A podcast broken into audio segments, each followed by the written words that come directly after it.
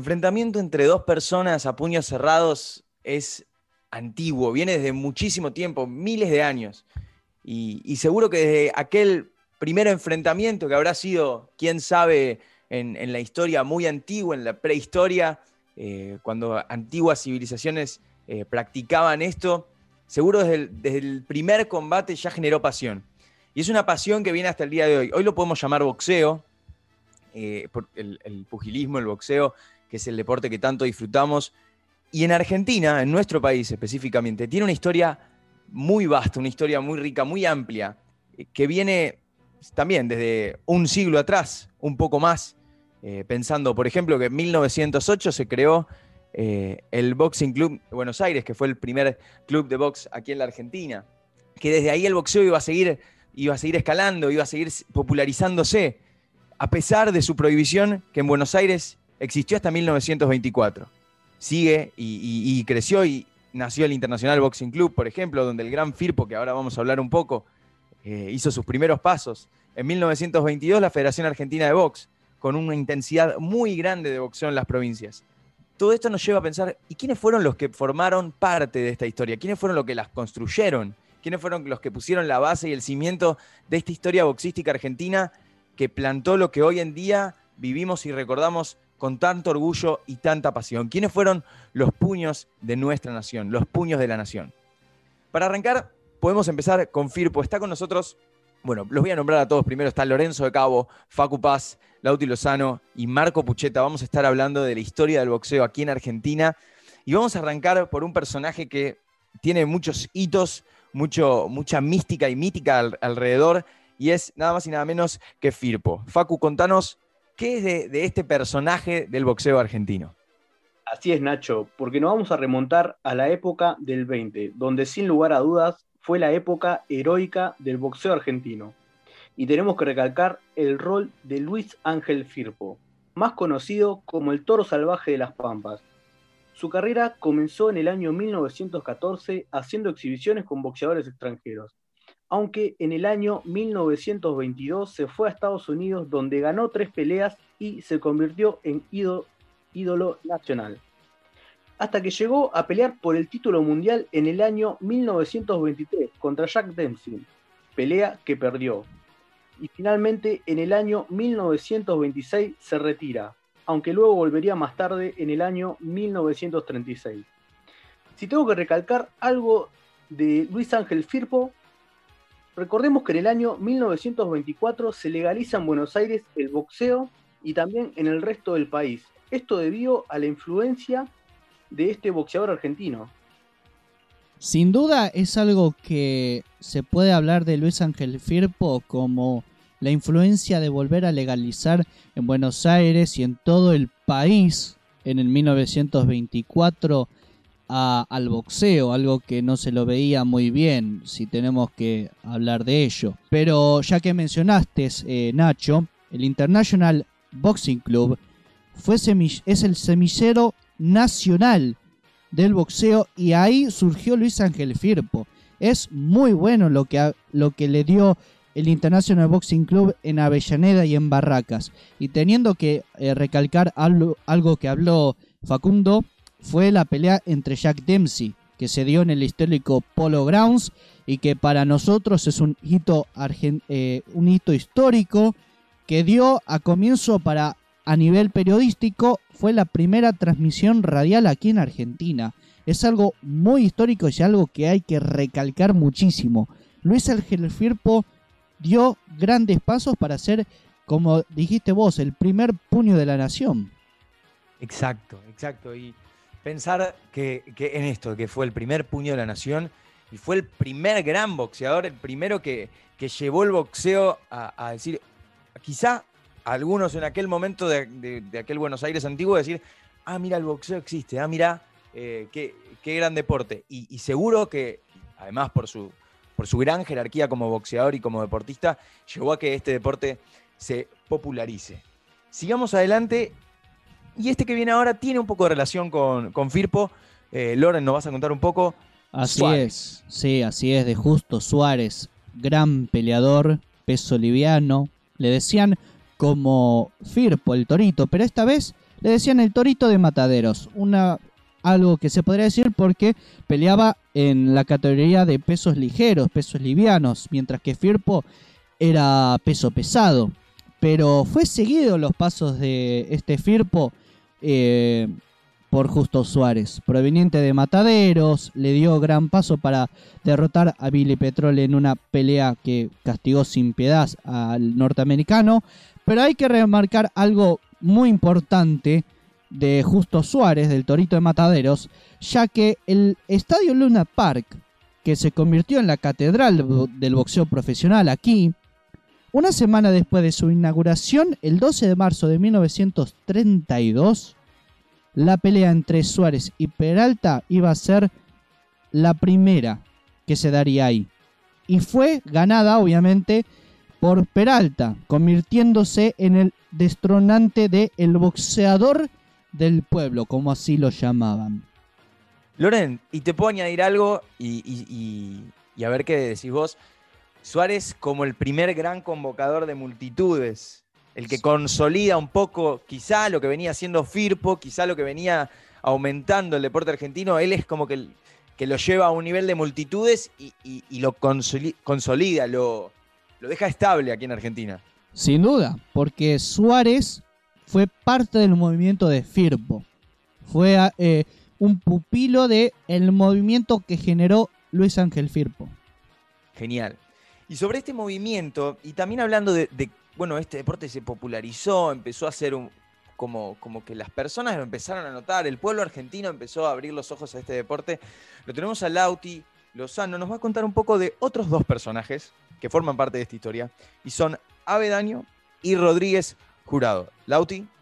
Bien, como decías vos, antes de hablar de Víctor Avendaño y Arturo, Arturo Rodríguez Jurado, nos tenemos que ir a los inicios, al principio de la década del 20, donde el deporte aficionado se organiza a nivel nacional y los campeonatos nacionales reunieron a numerosos boxeadores. Desde 1924 hasta 1952, la participación argentina en los Juegos Olímpicos siempre fue saldada con medallas, 7 de oro, 7 de plata y 6 de bronce, que convirtieron a Argentina en potencia mundial. Y aquí es donde aparecen estos dos boxeadores, en Ámsterdam, 1928, se consiguieron las dos primeras medallas doradas de la mano de Víctor Avendaño y la otra por Arturo Rodríguez Jurado. Estos dos representan de alguna manera el ambiente del boxeo eh, en esa época. Y hay que tener en cuenta que eh, entre ellos dos había una diferencia de, clases, ¿sí? Eh, Avendaño venía... exactamente, clases sociales. Avendaño venía de, una familia bastante popular, del pueblo, por así decirlo, mientras que eh, Arturo Rodríguez Jurado venía de una familia acomodada, bien posicionada económicamente. De hecho, eh, Arturo se recibió de ingeniero agrónomo, jugó al rugby en el CASI y posterior a eso en el SIC. Además, llegó a estar en la, en la selección nacional de rugby. Y por último. Perdón, dale, dale. Dale vos, dale vos. Y por último, se dice que era un excelente eh, boxeador de peso pesado que pudo haber eh, seguido el camino de Firpo, pero para él el deporte no debió ser profesional. Lauti, o sea, como eh, de todo lo que nos contaste, como un pequeño foco en un lado quiero poner. El tema de las clases sociales. Esto fue, podríamos decir, un poco de eh, con Avendaño por un lado, una clase acomodada, Rodríguez Jurado por el otro, luchando las de abajo, si se quiere, podemos decir. Como ver en el boxeo, che, esto no es para unos pocos, nada más. al revés, en este caso, Avendaño viniendo desde abajo y Rodríguez Jurado. Ah, ahí va. En este caso, sí, es algo que se tiene que detallar muchísimo del boxeo. El boxeo no es generalmente alguien que ya viene con eh, familia bien posicionada. Generalmente tenemos boxeadores que son eh, familia de boxeadores, pero más que nada algunos vienen desde abajo. Vienen con la búsqueda del dinero, buscan eh, generar un show. Y el boxeo fue el medio para conseguir no solamente el fútbol como conocemos acá en Argentina, sino que también el boxeo fue ese medio para eh, conseguir el pan en la mesa. Lauti, ¿algo más que decir? se podría decir que son boxeadores eh, con hambre, ¿no? Con hambre de gloria, los, que vienen bien desde abajo. No digo que los, que los que están bien posicionados no lo sean, pero se tiene una mirada con respecto a las personas que vienen muy de abajo y que les costó, que, generalmente tienen ese hambre, esa, esa luz para, poder competir en torneos así. Totalmente, y más adelante lo vamos a ver en, algún que otro boxeador, ahora cuando sigamos repasando la historia, que me encantó esa palabra hambre de gloria. Eh, y el tema de que, bueno, si bien los, no por ser eh, estar acomodado o estar con un buen pasar económico significa que vas a ser mal boxeador en absoluto, pero sí que hay ciertas particularidades que más adelante vamos a ver. Seguimos con un, también un hito del boxeo argentino, como lo es Pascual Pérez, alguien que supo mantener, ahora nos va a contar Marco, el campeonato mundial, que luchó en el, peleó en el Luna Park. Marco, contanos un poco. Exactamente, pero antes de ir directamente con Pascual Pérez, hay que decir que en esta época se dio una especie de diferenciación entre lo que era el boxeo en sus principios y lo que fue en esta época. En sus principios lo que se esperaba, lo que se sabía que era el boxeo es que es algo muy violento, muy de confrontar al rival, intentar hasta matarlo en sus principios realmente. Y en esta época lo que sea es una especie de cambio más táctico, una especie de que los boxeadores se, eh, se van y estudian un poco más al rival, no solo ir y atacar, sino que se toma un poco más en cuenta la defensa. Pero como me nombraste vos, tenemos al primer campeón mundial argentino que es Pascual Pérez, que en el año 1954, de la provincia de Mendoza, él, se decía que tenía una técnica noble, sentido de tiempo y distancia, gran velocidad y que boxeaba sin perder la línea, lo que te nombraba hace un ratito. También tenemos al, segundo campeón argentino que es eh, Lorenzo Acabalo, un, jugador, un boxeador que no tuvo una vida fácil, trabajó de chico con su padre, que era un italiano, un inmigrante, trabajaba de cartonero y siendo también a lo que nombraban con Avendaño, eh, un boxeador argentino actual, eh, muy conocido, Maravilla Martínez, da distintas charlas hablando sobre boxeo y dice que un boxeador lo principal que tiene que tener es carencias de chico. Como podemos hablar de carencias económicas, de amor, distintas cosas que está muy bueno también tenerlo en cuenta. También por ser campeón argentino lo tenemos a Nicolino Loche, el intocable. ¿Quién, ¿Quién, hubiera pensado que del boxeo antiguo a, esta época se le diría intocable a un boxeador? Logró su campeonato en el año 1968 y como dijimos, siguiendo esta tradición de estudiar un poco más al rival, no es ir tanto al golpe, tan confrontado, Así que va, va, por ahí más esta época. Sin duda, es algo que se tiene que detallar del boxeo. Se volvió lo más técnico posible. Antes era eh, algo muy destacado del argentino, del boxeo argentino, que se piensa que es eh, el toro. Ir, buscar y noquear al rival.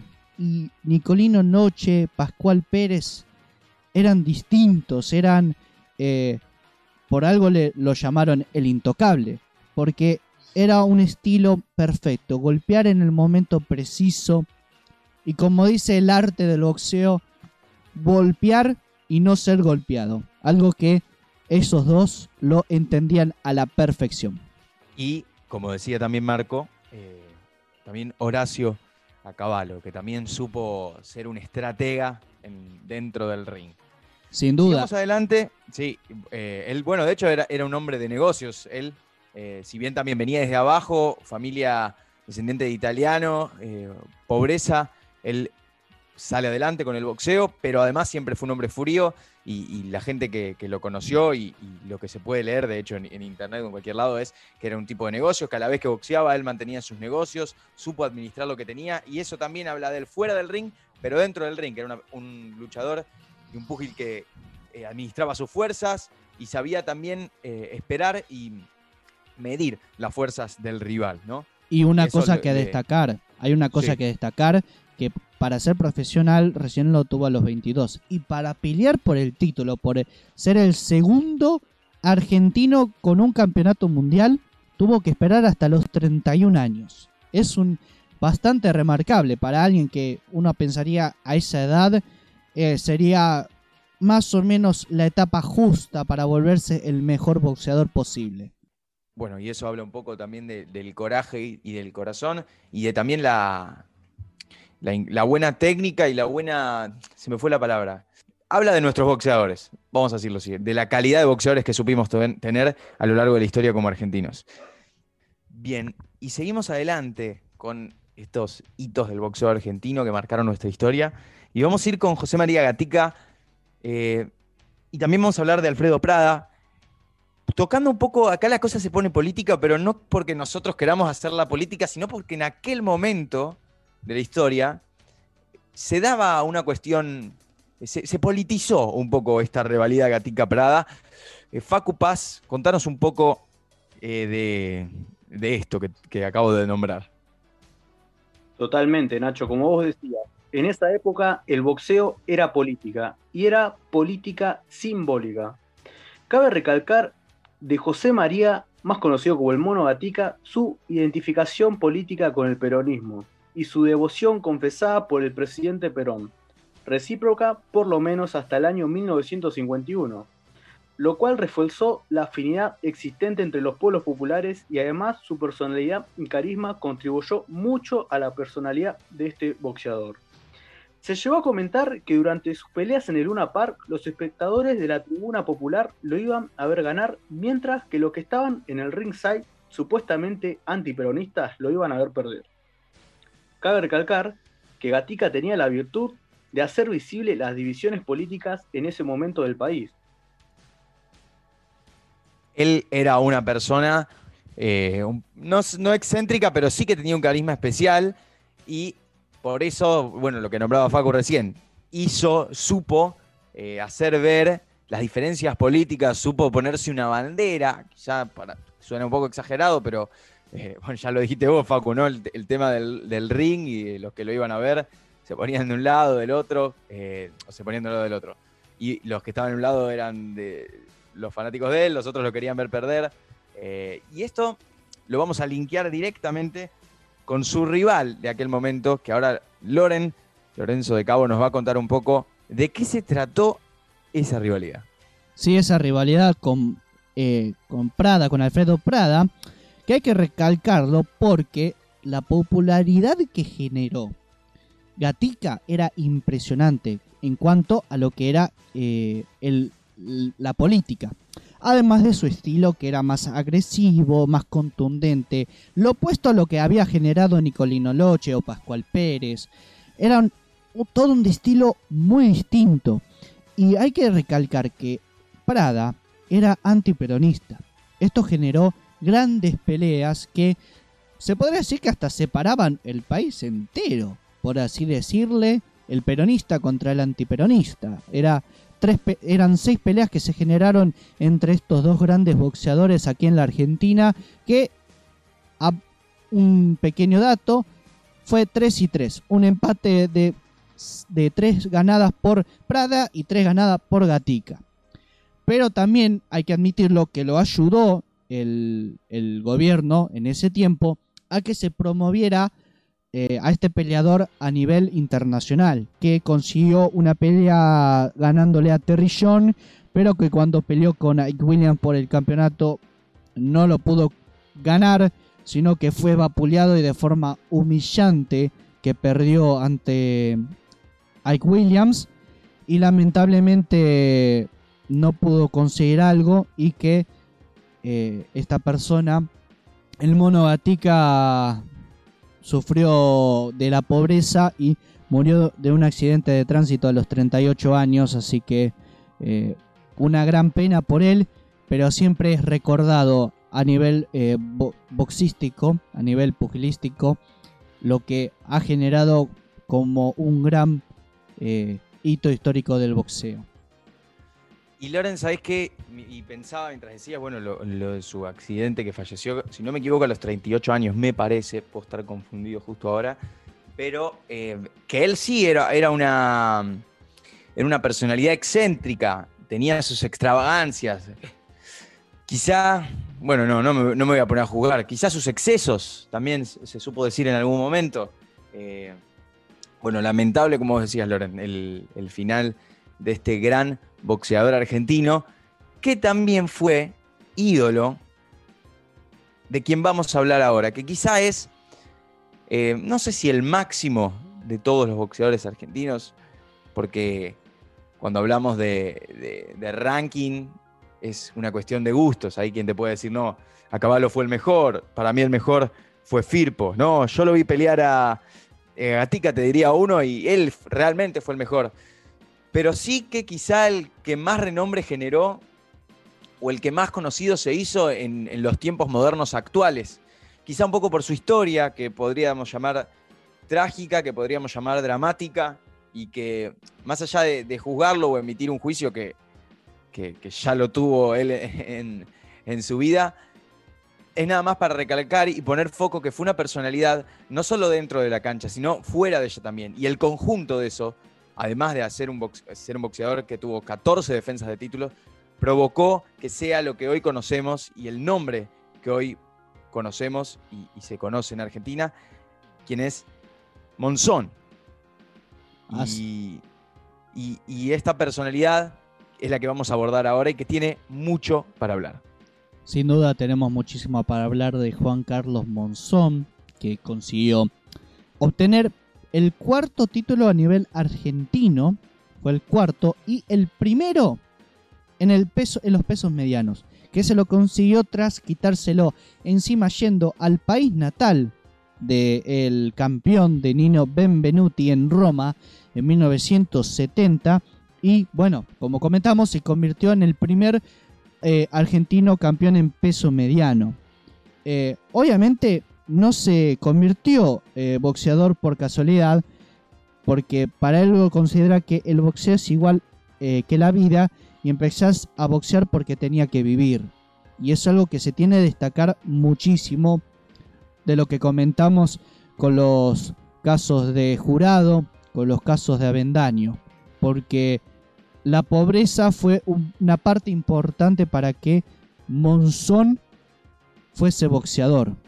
Totalmente, como decía Nacho y Lorenzo, Juan Carlos Monzón, gran campeón argentino, un total de 99 combates con 86 victorias y tan solo 3 derrotas.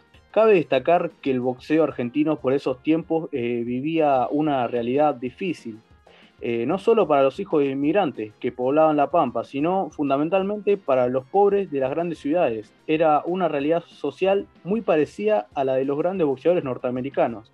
Eh, recordemos eh, a Milcar Brusa, el mítico manager de Carlos Monzón y tantos otros boxeadores argentinos, eh, dijo una frase que quiero recalcar.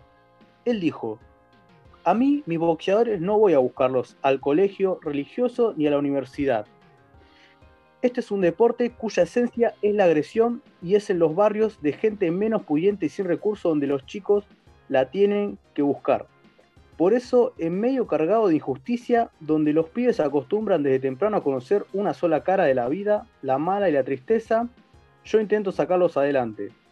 Es esa frase, Facu, que nombras, quizá puede llegar a sonar un poco fuerte porque, eh, bueno, pero entonces que el boxeo es para, para los violentos, para los que... Pero tiene su lógica. Dentro de lo chocante que puede sonar esa frase, puede tener un, poco de lógica. No es solamente un busco a los pibes en los barrios pobres porque ahí aprenden a fajarse. solamente. Parece que suena a eso, ¿no? Pero eh, no sé qué opinan ustedes. Concuerdo con vos, Nacho. La verdad, eh, es algo que le da de comer a una persona que viene desde abajo. Como comenté, el fútbol es una gran base, pero el boxeo también se volvió eh, una gran promesa para aquellos nenes para aquellas personas que querían eh, poner una comida en la mesa, un pan en la mesa. Y eso es lo que le consiguió, eh, seguramente agradecido en ese, en ese sentido a nivel profesional, Juan Carlos Monzón. Desafortunadamente fue una persona que generó mucha violencia, no nos olvidemos de que eh, fue a prisión, que tuvo problemas con una reconocida famosa argentina acá, Susana Jiménez, que fue muy recordado. Eh, fue una persona eh, a nivel eh, general, una persona que no es recordado por lo fuera del ring, sino por lo de adentro. Pienso igual que lo de afuera del ring también tuvo su... A ver, es como, voy a poner un ejemplo que ya es hasta, el hartazgo, ¿no? Pero Maradona es un alto futbolista, el mejor de la historia, pero fuera de la cancha, entonces las cosas se mezclan.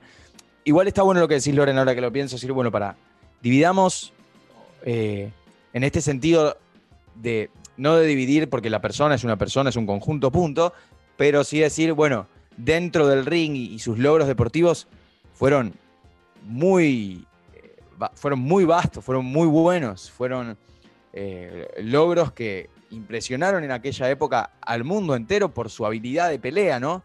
Pero también la otra parte hay que contarla, y, es lo que decía recién Lorenzo, de que fuera de la cancha, eh, por así decirlo, fuera del ring, vamos a decirlo como se tiene que decir, fuera del ring, eh, tuvo sus escándalos, su condenado a, 11 años de prisión, acusado de la muerte de su segunda esposa. Es decir, fue todo un personaje, Monzón. Que de hecho, bueno, hay series, hay películas que, se pueden ver. Y, quería decir algo antes de que sigamos eh, con respecto a Monzón justamente. Y es que cuando luchó contra Benvenuti, que en aquel título mundial que, consiguió en, ese momento, el, manager de Benvenuti, que lo, tildaba de, frío, de, inhumano, que de bestia, básicamente que después Monzoni reconocía que el que se subía al ring con él lo miraba no como un adversario, sino directamente como alguien que le quería robar lo que él tenía y salía a comérselo directamente. Tenía esa, esa actitud frente de sus rivales dentro del ring. Y se lo tiene que destacar, es alguien que tuvo gran fialdad, era fuerte, era valiente, era persistente, eh, tenía una pegada impresionante pero al mismo tiempo hay que poner la palabra esta como principal. Era cerebral, era alguien cerebral, era alguien que pensaba arriba del ring. ¿Por qué, Loren? Porque era alguien que vos veías, era táctico, era alguien preciso, no era alguien que vos eh, iba a, a presionarte y comerte crudo, todo lo contrario, era alguien que a pesar de todo tenía la mentalidad que se necesitaba para eh, golpear a una persona y para no ser derribado por el otro. Digamos que tenía como un cierto mix. O sea, es cierto que era una bestia, en el buen sentido de la palabra, en el mejor sentido que se le puede aplicar, pero también es cierto que era un tipo certero, que era un tipo cerebral, como decís vos. Así es, así es. Muy, eh, muy destacado la parte de, de decir la el bello y el civilizado. Pero o la bestia y el civilizado, en este caso, pero en realidad no era ninguna bestia, era alguien muy inteligente, Monzón, dentro del ring. Gran, gran eh, foco pusiste, Loren, ahí. Me, quedo con eso último también. Que quizá se lo catalogaba así como bestia, o, no, no se lo catalogaba porque los que lo veían eh, boxear eh, sabían lo que, de lo que era capaz y lo que era arriba del ring. Y como vos decís, Lorenz, sin duda.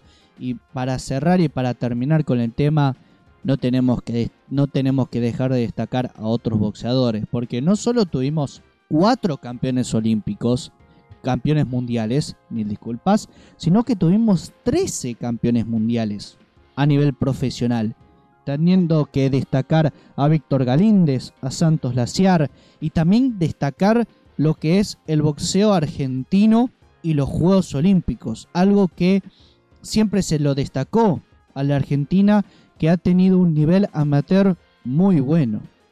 Absolutamente. Y de hecho quizá, y uno podría decir que, los que nombramos recién y lo que fuimos recorriendo fueron los últimos o los únicos, pero más adelante y en la época ahora eh, del 2000 para adelante quizá y, un poquito más atrás también, tenemos boxeadores. El más cercano que yo tengo, Sergio Maravilla Martínez. El chino Maidana, gran peleador. El chino Maidana. Gran peleador. Que uno pensaría, como he comentado, alguien que veías como un toro, pero todo lo contrario, era alguien muy inteligente dentro del ring. No era alguien que iba a pegar, te pegaba, él recibía el golpe y continuaba, sino que era alguien inteligente dentro del ring para pelear. Habíamos leído para poder hablarles y contextualizarnos un poco de esta historia y, de todo lo que el boxeo argentino significa eh, para el boxeo mundial y para los argentinos. Eh, un, una especie de artículo, una especie de, apunte que pasaba y repasaba toda esta historia y cerraba diciendo que en 1987 eh, la actividad pugilística del Luna Park, el, lugar por excelencia del boxeo aquí en Argentina, eh, en ese año, en 1987, decide suspender la actividad pugilística y comenzar una transformación de no solamente ser un estadio deportivo, hacer lo que, lo que hoy día conocemos, un estadio múltiple, donde se hacen conciertos, donde se hacen eventos de diferente índole. Y decía este apunte que, esta transformación que comenzó en esos años puede verse como un símbolo de la transformación del boxeo argentino en un deporte cada vez más marginal. Y, y, dice ahí en el cierre también, como si la nación no necesitara, de una manera más o menos permanente, de los puños criollos y del interior. Y me parece una mirada que quizá de alguien que, que ve mucho boxeo puede decir, sí, bueno, esto es cierto y, puede tirar muchos puntos a favor, pero lo cierto es que tenemos que animarnos también, eh, y, nosotros lo decimos de acá como, como periodistas, pero también como amantes del deporte en sí, que la Argentina todavía tiene mucho para dar. Y si bien son épocas difíciles, si bien el deporte no está en el puesto en el que tendría que estar, tanto en decisiones políticas como en decisiones sociales. Lo cierto es que la Argentina todavía tiene mucho para dar y que el boxeo y la historia del boxeo en nuestra Argentina todavía no es un capítulo cerrado.